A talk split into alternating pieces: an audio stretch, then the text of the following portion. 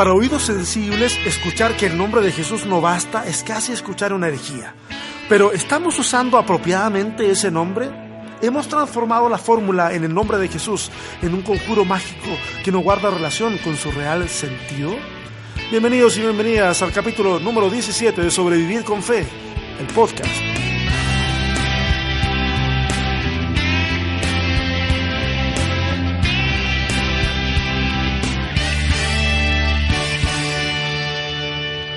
Bienvenidos y bienvenidas todos ustedes que semana tras semana están siguiendo este podcast, Sobrevivir con Fe.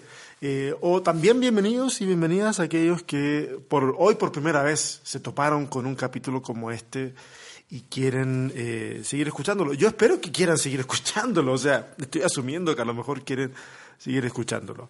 Eh, una vez más decirles de que si, si ven de que lo que se comparte puede ser útil, por favor eh, compártanlo con otros también para que otros y otras puedan escucharlo, puedan, puedan opinar sobre eso. Insisto, no es necesario que estemos de acuerdo, simplemente dejen pasar la voz y eso va a ser una tremenda ayuda. Sigo recibiendo preguntas para la sección de preguntas honestas del próximo mes, eh, que no va a durar solamente un mes, sino va a durar varios meses. Eh, así que, por favor, envíenlas, envíenlas y dejen sus comentarios. Compartan este podcast en redes sociales. Estamos en iBox, iTunes y Spotify. Ok, antes de entrar hoy al tema eh, concreto del que quiero hablarles, eh, quisiera hablarles acerca de una situación que ha ocurrido acá en México los últimos días y que tiene relación con con, cierta crisis de desabasto, producto de algunas medidas que ha tomado el gobierno para poder controlar el, robo de, combustibles. Eh, no me voy a referir a la medida, sino a un evento muy terrible, trágico, que ocurrió acá en México. Y es que un ducto fue intervenido eh, y ese ducto, al ser intervenido, comenzó a emanar combustible.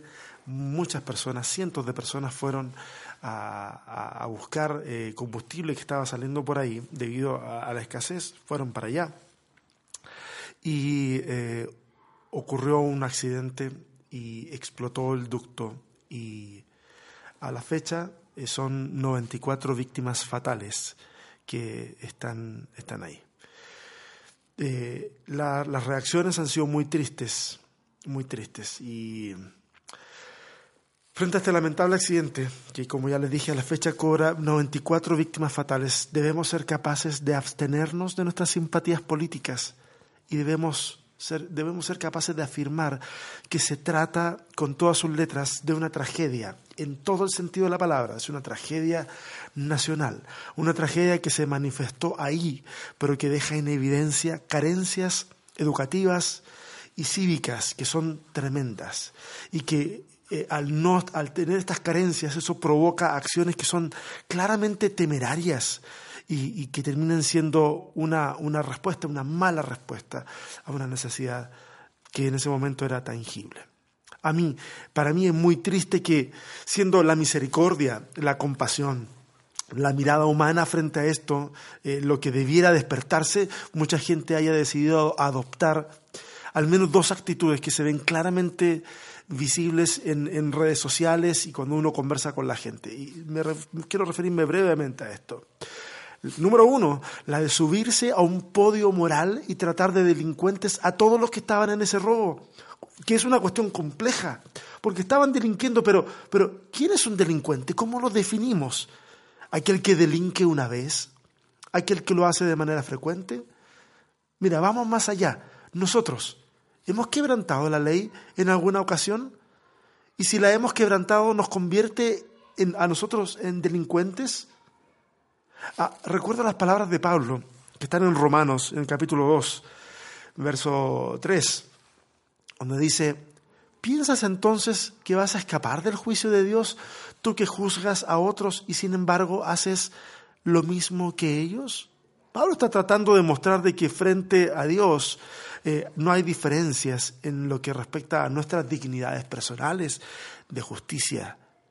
Ahora, duele leer y aún escuchar a muchos decir, se lo merecían. ¿En serio? ¿Un acto de inconsciencia merece una muerte que se puede considerar justa de parte de nosotros? Otros dicen, se lo buscaron. Mira, esa forma de pensar es prima hermana de los que dicen frente a una violación, ¿viste cómo iba vestida? Ella se lo buscó. O, quienes dicen frente a la denuncia de un abuso sexual en el trabajo o en la familia y, se preguntan, ¿y, por qué hablar ahora? Seguramente le gustaba la situación y, ahora lo que quiere es dinero. Otros, otros dicen justicia divina. Digo, ¿de verdad quieres tirar de esa hebra justicia divina? El problema acá es que cuando decimos justicia divina lo que queremos decir a lo mejor es karma. O lo que llamamos justicia divina es en realidad una proyección de lo que nosotros consideramos justos. En tiempos de Jesús, la teología de la retribución estaba muy en boga. Y es por eso que los discípulos le preguntan a Jesús frente a un ciego, ¿ah? está un ciego ahí, en, Juan capítulo 9 lo puedes leer, le preguntan, ¿quién pecó para que naciera así? ¿Él o sus padres? Fíjense que lo que se asume es que lo malo está ahí como consecuencia del pecado. No se, no se asume que nadie pecó, se asume de que lo que se está viendo es producto del pecado. Lo que quieren saber es si es pecado de él o de su familia. Hace falta salir de la burbuja. Hace falta darnos cuenta de que el mundo es mucho más complejo. Jesús le va a responder a ellos de que eso no es ni por el pecado de uno ni de otro. Porque a veces nosotros pensamos eh, que dichos como cosas buenas le ocurren a gente buena o cosas malas le ocurren a gente mala, pensamos que son palabras escritas en piedra y simplemente son opiniones de lo que nosotros hemos sido capaces de ver. Entonces, subirnos a un podio moral está pésimo, está pésimo. Ah, pero lo que más me duele ¿ah? de que dentro de ese gran porcentaje que se sube al podio moral, muchos de esos eh, son gente que se considera seguidora de Cristo. Y miren, a ustedes, si, si están en ese podio moral, quiero decirles lo siguiente, nuestro llamado es otro. Nuestro llamado es a consolar en el dolor, es a sanar la herida y no hacerla más grande. Esta semana hablaba yo con los estudiantes del Instituto Bíblico y les decía, oigan, ustedes están preparando para el ministerio, ¿ustedes creen que pudieran llegar con, con un podio moral a esas comunidades a decirles, bueno, se lo merecían, ese es producto del pecado? Ah, y ustedes podrían llegar pastoralmente a hablar con esa libertad? ¿O qué harían? Estuvimos pensando y conversando un buen rato al respecto. Ok, esa es la primera actitud. Y la segunda actitud y tal vez la más inhumana de todas, es que el nivel de burla en redes sociales ha sido atroz. Hacen memes de lo ocurrido, usando imágenes de cuerpos calcinados y haciendo chistes de todo eso. Me llena de indignación la falta de empatía, de solidaridad. Ah, si me abstraigo un poco de la situación, yo puedo identificar que estas reacciones, de, tanto de los que se suben al podio moral como de los que se burlan, son reacciones de, de, un pueblo que tiene ansias de justicia y que de alguna manera anda buscando que alguien pague por las malas gestiones y por la corrupción. Por lo tanto, es fácil justificar la muerte de 94 personas. Lamentablemente esto no es justificación para la ilusión de superioridad moral ni para las burlas, pero sin lugar a dudas que amplía el panorama para el análisis sociológico. Solamente eso quería decir. Disculpen que les haya quitado algunos minutos del podcast, pero eh, para mí era necesario poder eh, comunicar esto, que he tratado de hacerlo en redes sociales. A veces bien entendido, otras veces mal entendido. No es algo que me preocupe en realidad pero sí quería poder expresarlo verbalmente eh, en este podcast. Ok, eh, listo, nada más de eso. Eh, me apasiona un poco y como que, como que me duele. Pero vamos a lo, que, a lo que tenemos para el día de hoy. Hoy quiero hablarles acerca de algo muy interesante. El, título de este podcast ya lo, ya lo definí, no como otras veces que hasta el último momento estoy viendo cómo le va a poner. Este es bien sencillo, se llama Cuando el nombre de Jesús no es suficiente. cuando el nombre de Jesús no es suficiente. Y con algunas personas yo estoy seguro que van a ver la gráfica que está diseñada para el podcast y van a decir ¿qué, de qué está hablando César. ¿Qué es esto? Cuando en el nombre de Jesús todo es suficiente, todo es posible, etcétera, etcétera, etcétera. Ok, no hay problema. Eh, hace, no sé, ¿qué, te diré? Eh, unos siete años atrás escribí un artículo eh, que se llama Voldemort, Beetlejuice y Jesús. y, de hecho ese artículo fue parte de un capítulo de Cristianismo 2.0, el libro que lancé en el 2013. ¿Ustedes han visto estas películas donde aparecen estos personajes, por lo menos Voldemort y Beetlejuice? Cuando, cuando de repente en Harry Potter hablaban de Voldemort, no, no, no querían ni mencionarlo, porque mencionarlo era como invocarlo. Y los más viejos, ¿ah? como yo, soy un, un ruco de casi 42 años, eh, nos vamos a acordar de Beetlejuice, en donde si lo pronunciabas tres veces, tres veces su nombre, eh, Beetlejuice aparecía.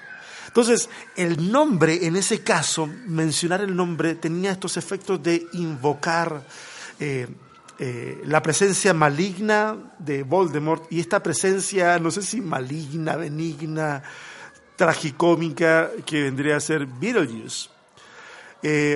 lo interesante es que estas son, son películas que utilizan el tema de la magia y de lo paranormal como, como eh, elemento central de la trama. Y a veces nosotros hemos usado el nombre de Jesús en un, en un sentido muy, muy similar. Es por eso que esta semana he querido seguir hablando un poco de algunas cosas que en nuestra cultura cristiana siguen siendo usadas de manera mágica, como por ejemplo, en este caso, el nombre de Jesús. Ok, y, quiero explicar algunas cosas y he tratado de hacerlo, mis apuntes que tengo, eh, los he tratado de hacer de la forma más sencilla posible. Ok, sin sacrificar muchos elementos, pero si te quedan dudas, y, lo digo inmediatamente ahora, si te quedan dudas, por favor, haz tu comentario en, el podcast para entonces, eh, con, con todo gusto, voy y resolvemos eso. Si considero que la pregunta está tan interesante, que pudiera ser usada para respuestas honestas. Entonces, ahí un poquito y luego en respuestas honestas. Ok, ahora, vamos a ver un poquito de contexto. cuando vamos al texto bíblico, eh, ahí se nos muestran ciertos elementos que deben ser tratados con delicadeza y con, con respeto. La cuestión del nombre, el nombre, sí, eh, así a secas, ni siquiera el nombre de Jesús, sino el nombre, es una de ellas.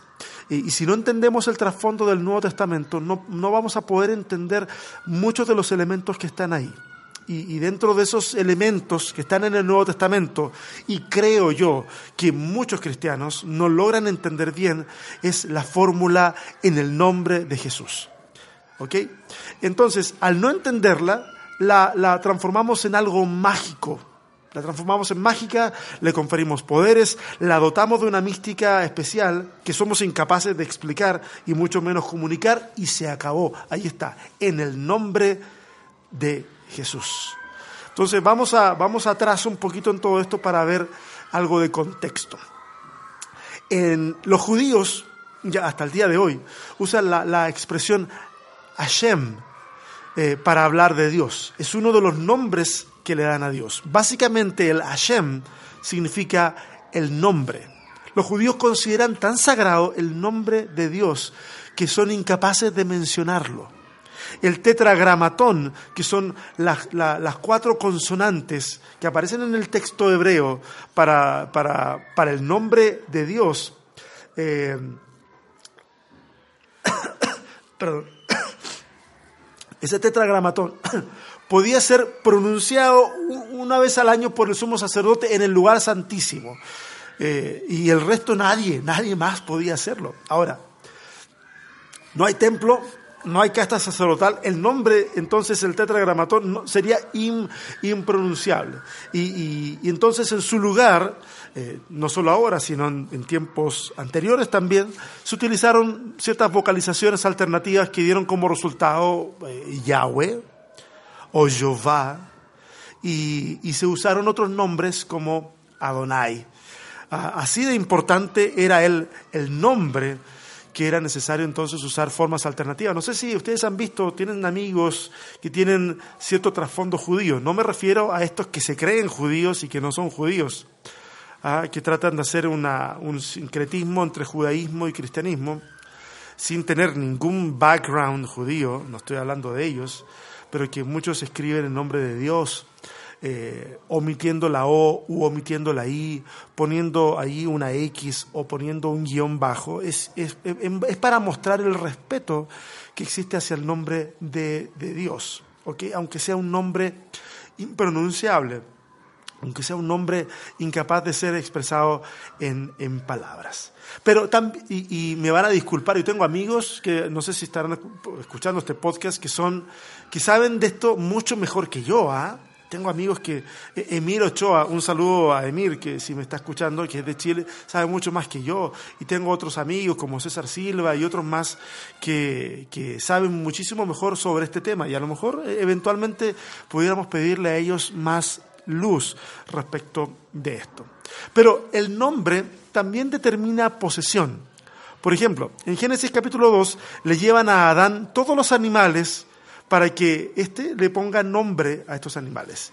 Y de alguna manera, cuando Adán le pone el nombre a los animales, está ejerciendo dominio sobre esos animales. Ahora, algo muy curioso es que cuando Adán conoce a la mujer, Adán se siente incapaz de nombrarla, es decir, de ponerle nombre porque le ve como un igual y entonces no se permite a sí mismo ejercer dominio sobre ella. Por eso que él dice, esto es hueso de mis huesos y carne de mi carne, que es una forma poética de decir, esto que veo delante de mí es algo o alguien igual a mí. La palabra varón en hebreo es ish. Y Adán entonces va a llamar a esta mujer de la misma forma, pero en su versión femenina, Isha. Es decir, eres igual, aunque diferente. Es muy interesante notar que Adán va a llamar por nombre propio a su esposa, eh, le va a llamar Eva, luego de la caída.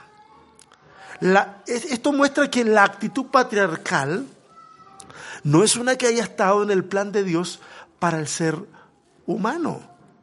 Pero eso es, eso es, eso es tema para otro podcast, ¿ok?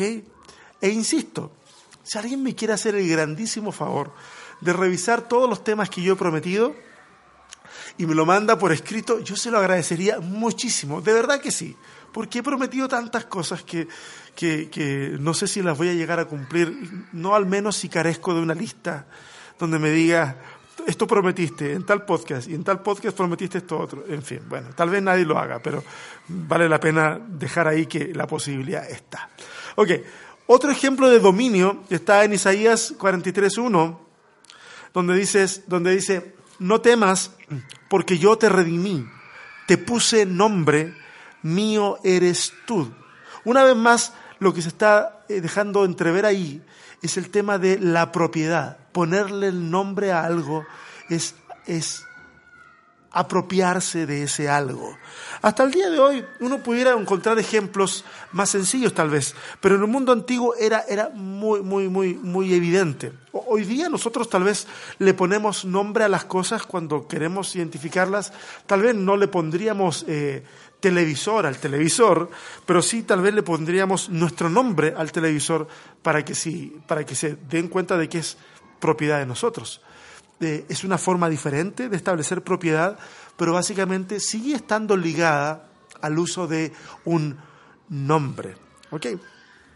Pero el nombre también revelaba el carácter de alguien, o parte del carácter de alguien. Y es por eso que Dios aparece revelado en el Antiguo Testamento bajo muchos nombres. Cada uno de ellos revela una parte del carácter de Dios.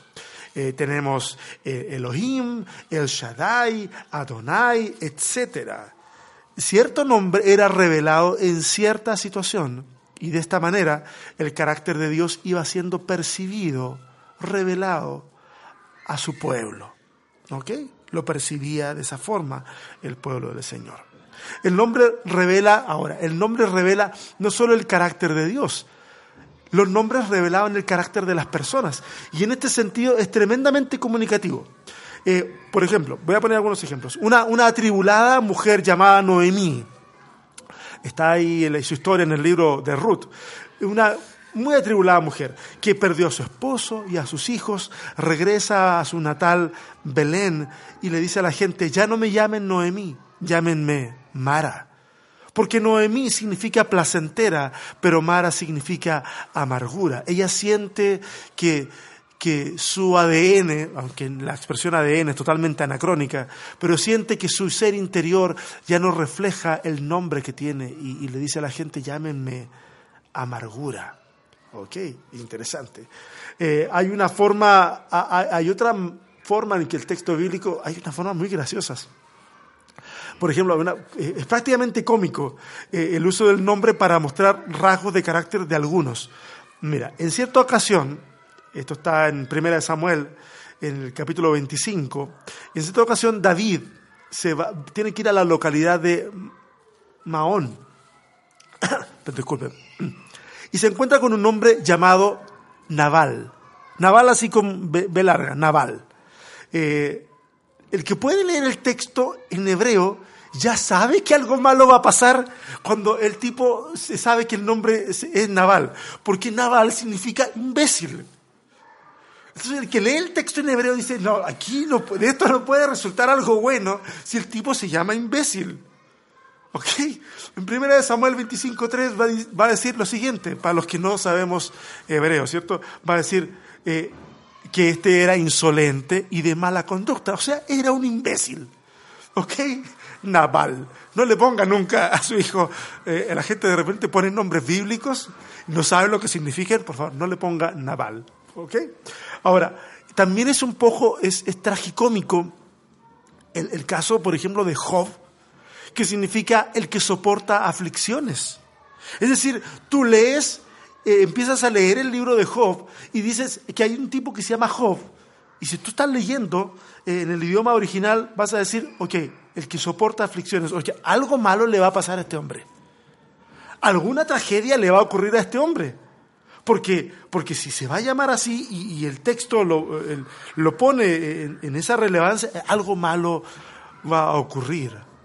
¿Ok?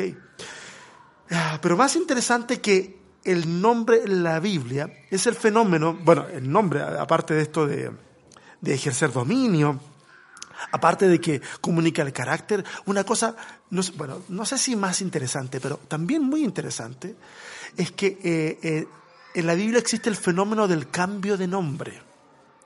Los cambios de nombre eh, quieren entonces mostrar un cambio en el carácter. En este sentido está vinculado con el punto anterior. un cambio en el carácter de la persona a la que se le cambia el nombre, por supuesto. o un cambio de lealtades, por lo menos si quiere tirar por ese lado. Por ejemplo, en el libro de Daniel, en el capítulo 1, se menciona que se llevan un montón de gente cautiva de, Judá y se menciona a Daniel y sus amigos.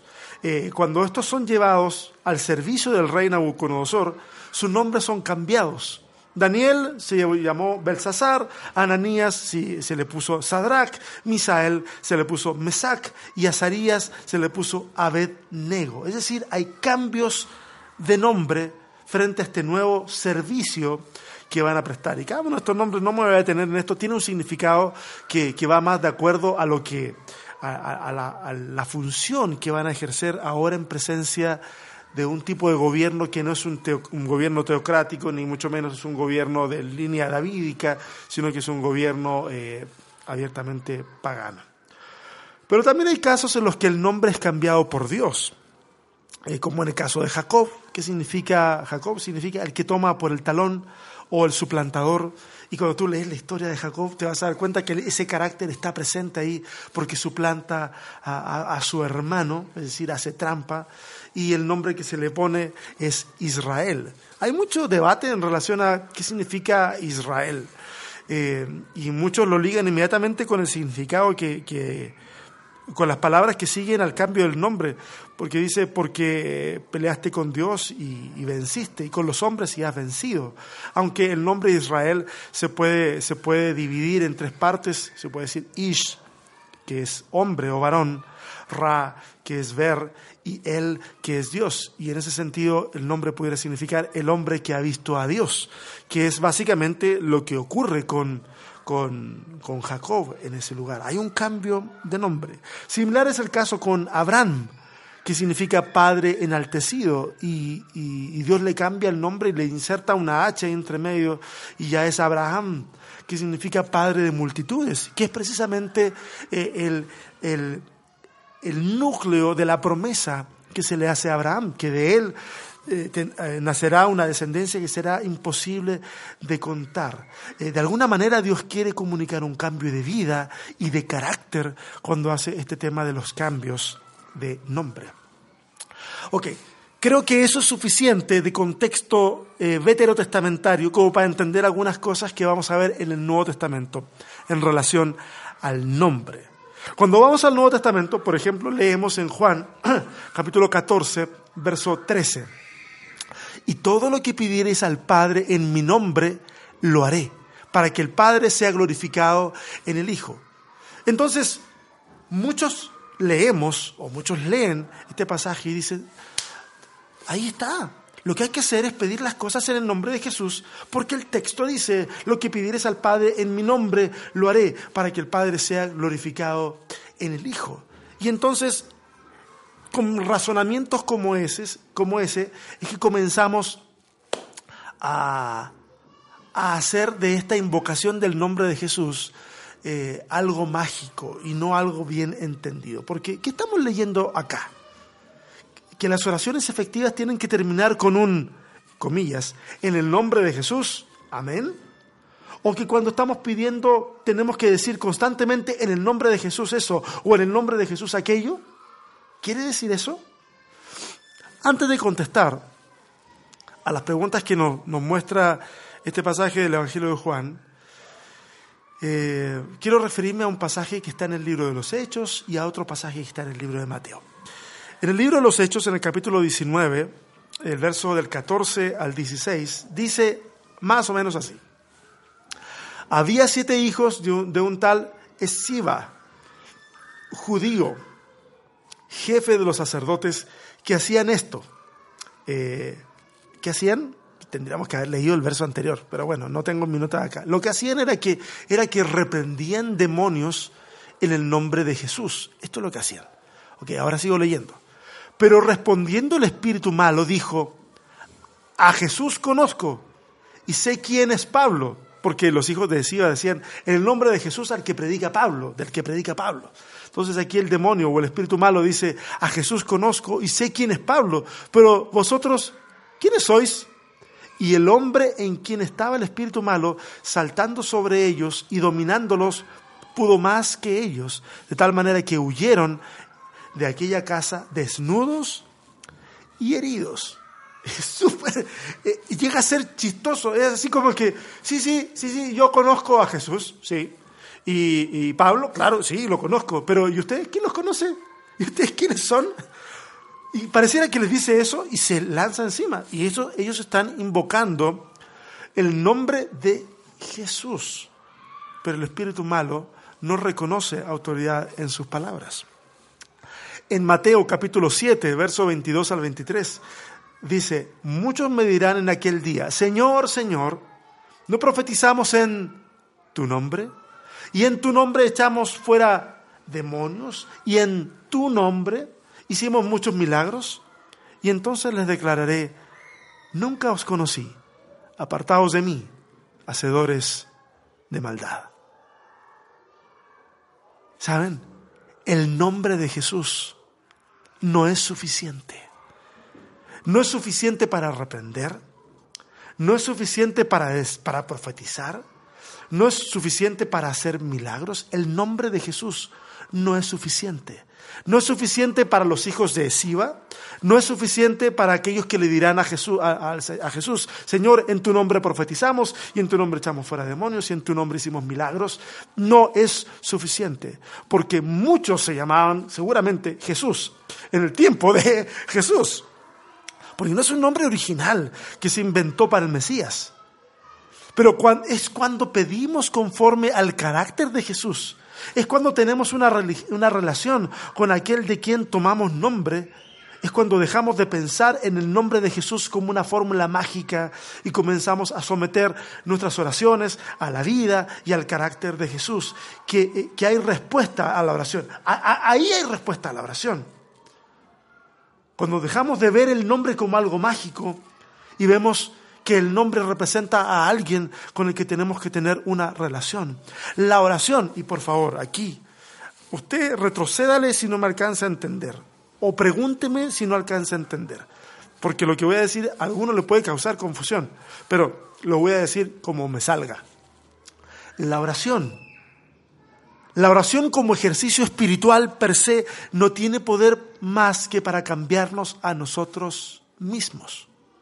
La oración como ejercicio espiritual no tiene más poder sino para cambiarnos a nosotros mismos. ¿Es Dios en realidad el que tiene poder para responder esas oraciones, siempre conforme a su voluntad.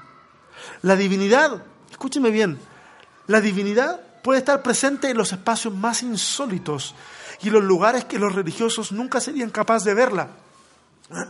Aun si el nombre de Jesús no es mencionado. Aun si el nombre de Jesús no es mencionado. Porque a veces, yo no sé si Ustedes han topado con personas que, que, dicen, a ver, eh, es que he estado orando tanto tiempo y, no recibo mi respuesta a, mis oraciones. Y entonces alguien más espiritual les pregunta, bueno, a ver, ¿cómo estás orando? Eh, bueno, Señor Jesús, en el nombre de Jesús. Ah, y le dicen, no, ahí está. ¿Cómo vas a orar a Jesús en el nombre de Jesús? Creo que en otro podcast lo hablé. y porque pensamos de que tenemos que ser gramaticalmente correctos o seguir cierta eh, jerarquía correcta para dirigirnos a Dios. De lo contrario, si no lo hacemos de esa forma, si no usamos el nombre correcto, si no usamos la palabra correcta, entonces Dios no nos va a oír. Y, eso es totalmente falso. En el libro de los Hechos, en el capítulo 17, el verso 23, eh, bueno, el capítulo 17 nos va a mostrar que Pablo llega a Atenas eh, un centro cultural, filosófico que está ebulliendo con una creatividad inmensa. Los, mejores años de Atenas eh, ya habían pasado, pero, pero todavía seguía siendo el epicentro de muchas ideas, el epicentro de, muchas filosofías que están en, boga en ese momento, los epicúreos, los estoicos, hay toda, hay toda una ebullición eh, en, ese, en ese lugar. Y hay producto de un pasado glorioso y de un pasado lleno de, mitología, una mitología que para ese tiempo ya va en decadencia. El, lugar está lleno de templos a muchos dioses. Pablo, Pablo se siente indignado con la situación, pero se controla. Eh, cuando va a hablar en el Areópago, no trata a los, a los griegos de idólatras, sino que los trata de religiosos, lo cual es una, es una retórica maestra de Pablo para poder captar la atención de ellos y, sin ser ofensivo. Y, lo que hace es que para hablar acerca del Dios al que él va a predicar, de Jesús, va a usar la siguiente, la siguiente, el siguiente recurso. En Hechos 17, 23, como ya lo dije, dice, al pasar y fijarme en sus lugares sagrados, encontré incluso un altar con esta inscripción a un Dios desconocido. Pues bien, eso que ustedes adoran como algo desconocido es lo que yo les anuncio.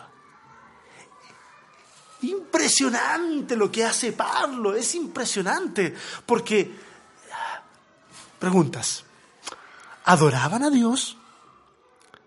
Creo que con, con imperfectamente, ¿cierto? Con imperfecciones, con falta de conocimiento, Pablo parece ver de que sí, sí lo adoraban, pero, pero el Dios estaba en medio de esta cultura de forma anónima. Dios está dentro de una forma anónima hasta ese momento. No tiene nombre. No tiene ni Adonai, ni Yahweh, ni, ni, ni, Jesús, ni el Verbo, no tiene nombre. Está sin nombre y está siendo adorado. La sensibilidad de Pablo y su retórica resultan extraordinarias para apuntar a Dios en los lugares insólitos, en los lugares eh, desconocidos. El nombre de Jesús no tiene valor alguno si no comprometemos la vida a ser como Él. Por lo tanto, sería interesante también ver a nuestro alrededor dónde es que el carácter y el nombre de Jesús son honrados, aun cuando a nuestro juicio el nombre de pila, Jesús, no esté siendo usado.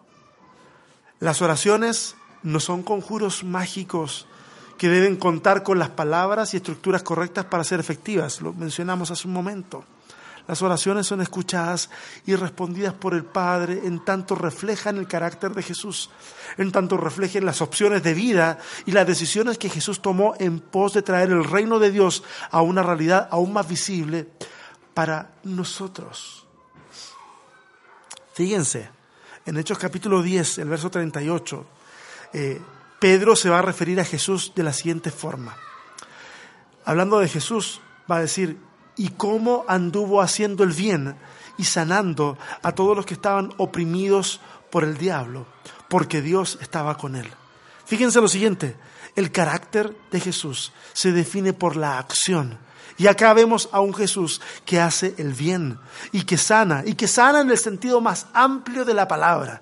La, palabra griega para sanidad es, es soter, ¿Qué significa sanar, ¿Qué significa salvar, ¿Qué significa rescatar. Es decir, la conexión con la frase oprimidos por el diablo nos habla de un carácter que va más allá de los milagros que anhelamos tanto ver.